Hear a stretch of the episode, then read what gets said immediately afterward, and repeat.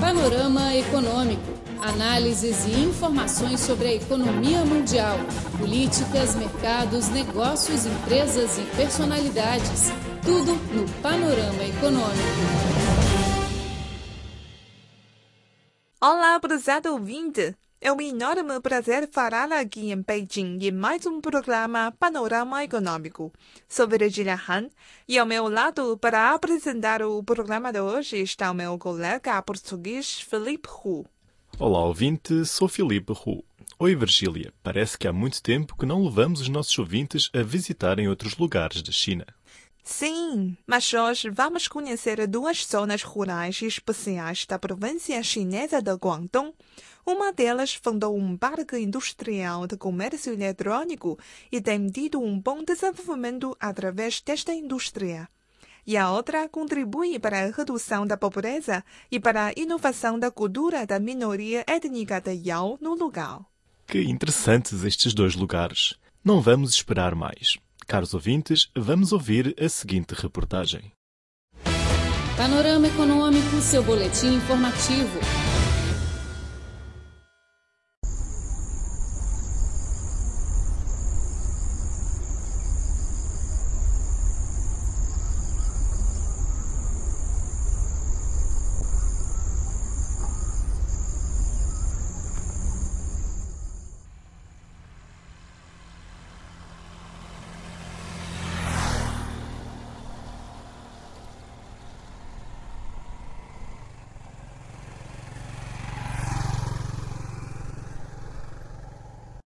A zona de Qingxin, da cidade de Qingyuan, situada no norte da província de Guangdong, é uma grande zona agrícola, rodeada por montanhas e favorável para cultivar frutas e vegetais.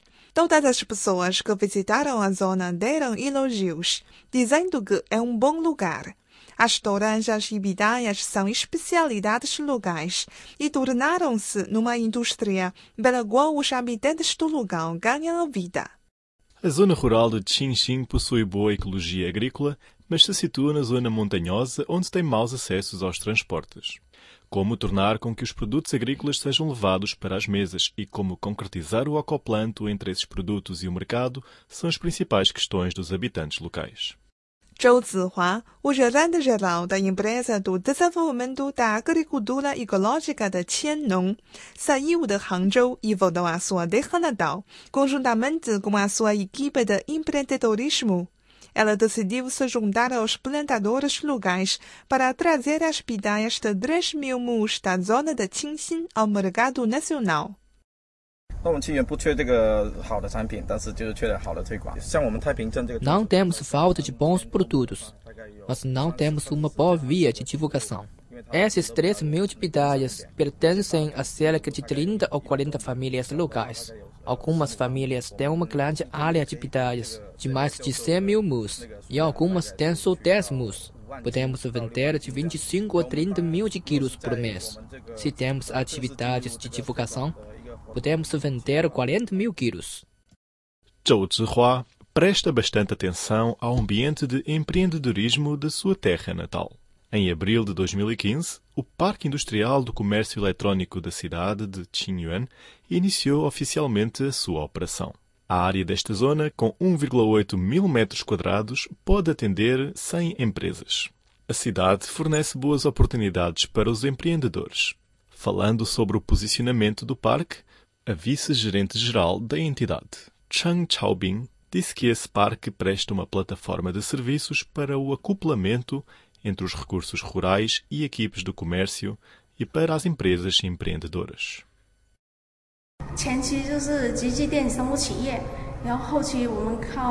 Na etapa inicial, o trabalho do parque industrial é reunir as empresas comerciais.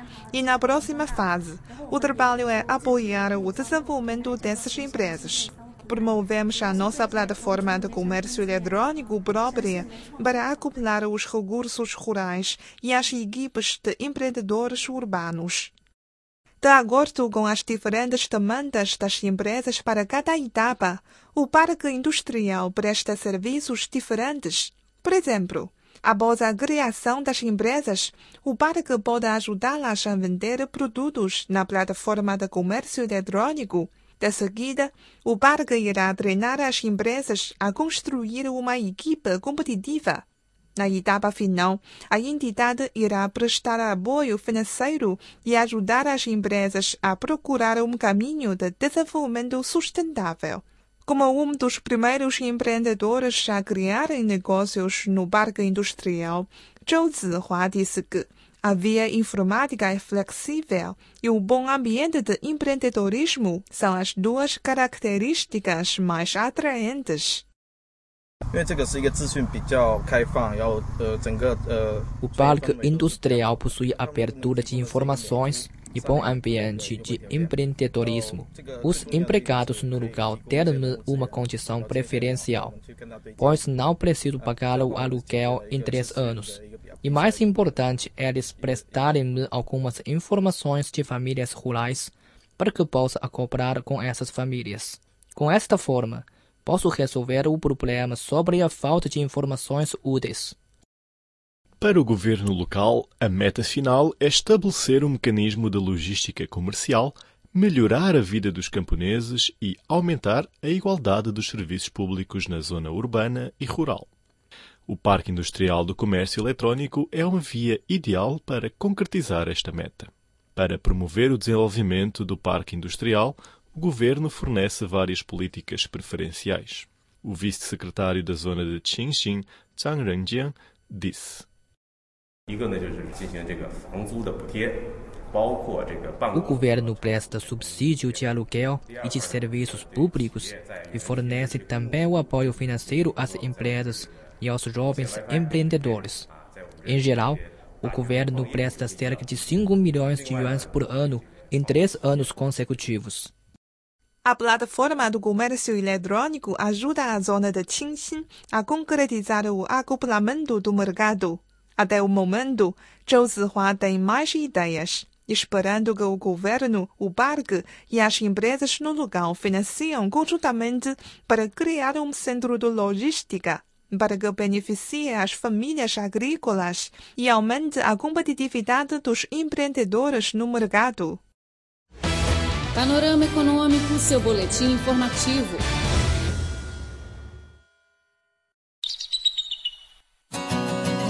Rádio Internacional da China. A China de um jeito que você nunca viu. Caro ouvinte, estamos de volta ao Panorama Econômico. Você acabou de ouvir a reportagem sobre o desenvolvimento do Parque Industrial de Comércio Eletrónico da Zona Rural de Qinxin.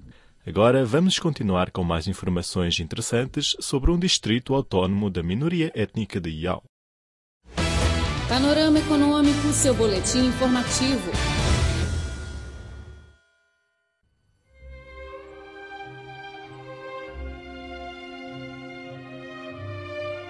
A zona rural de Lianshui, situada no distrito autónomo da minoria étnica de Yao, na província de Guangdong, é uma aldeia montanhosa e com terra estéril.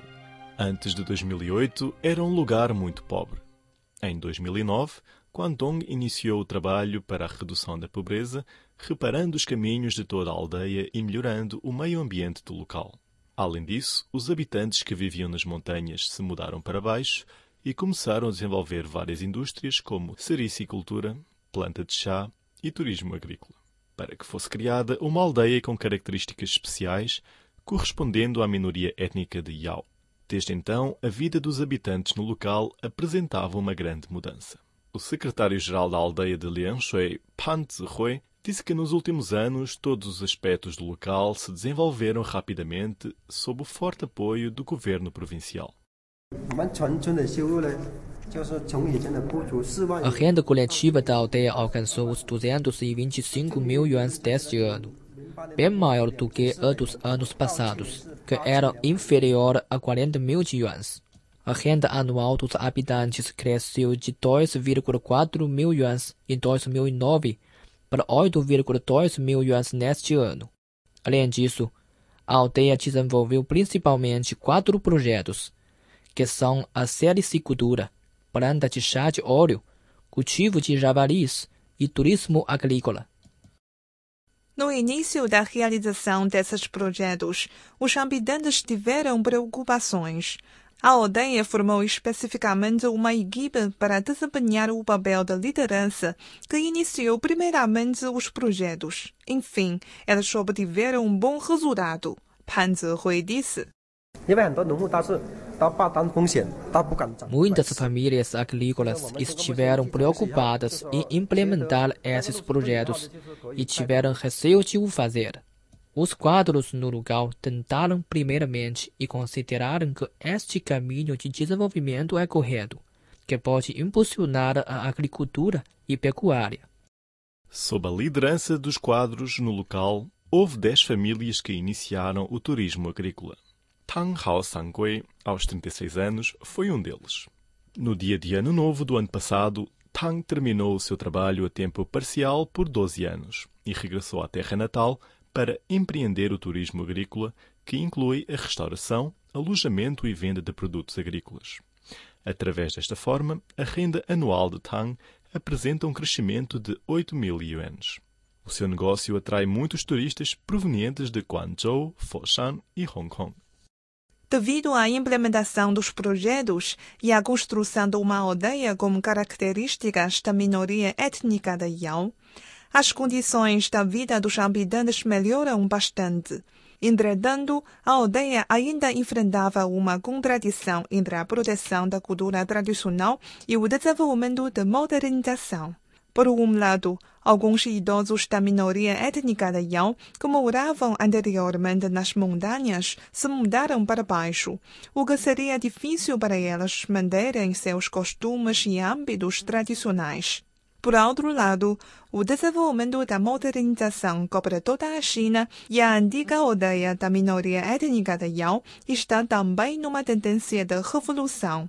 Alguns habitantes mais jovens no local querem sair das montanhas e começar uma nova vida. É inevitável que exista contradição entre a tradição e modernização. Falando sobre esta questão, o especialista na área de direitos humanos da China, Li Yunlong, considera que se deve ver esta questão de dois lados.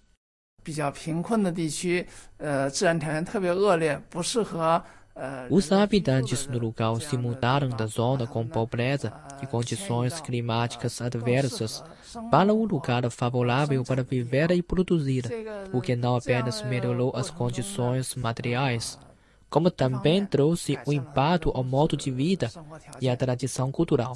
Com o avanço da modernização, as atividades dos habitantes das montanhas foram limitadas. Entretanto, a tradição cultural precisa de proteção, o que não significa alterar a sua aparência original, mas sim inovar a cultura da minoria étnica de Yao com base na sua tradição e no desenvolvimento da modernização. Panorama Econômico, seu boletim informativo.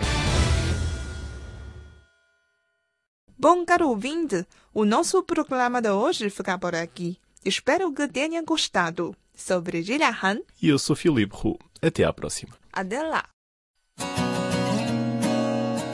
Rádio Internacional da China.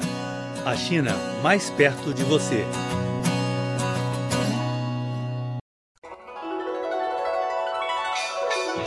Você é daqueles que acha que a China é exótica e misteriosa? Então ouça a Rádio Internacional da China e saiba tudo do país que mais cresce no mundo. http português.cri.cn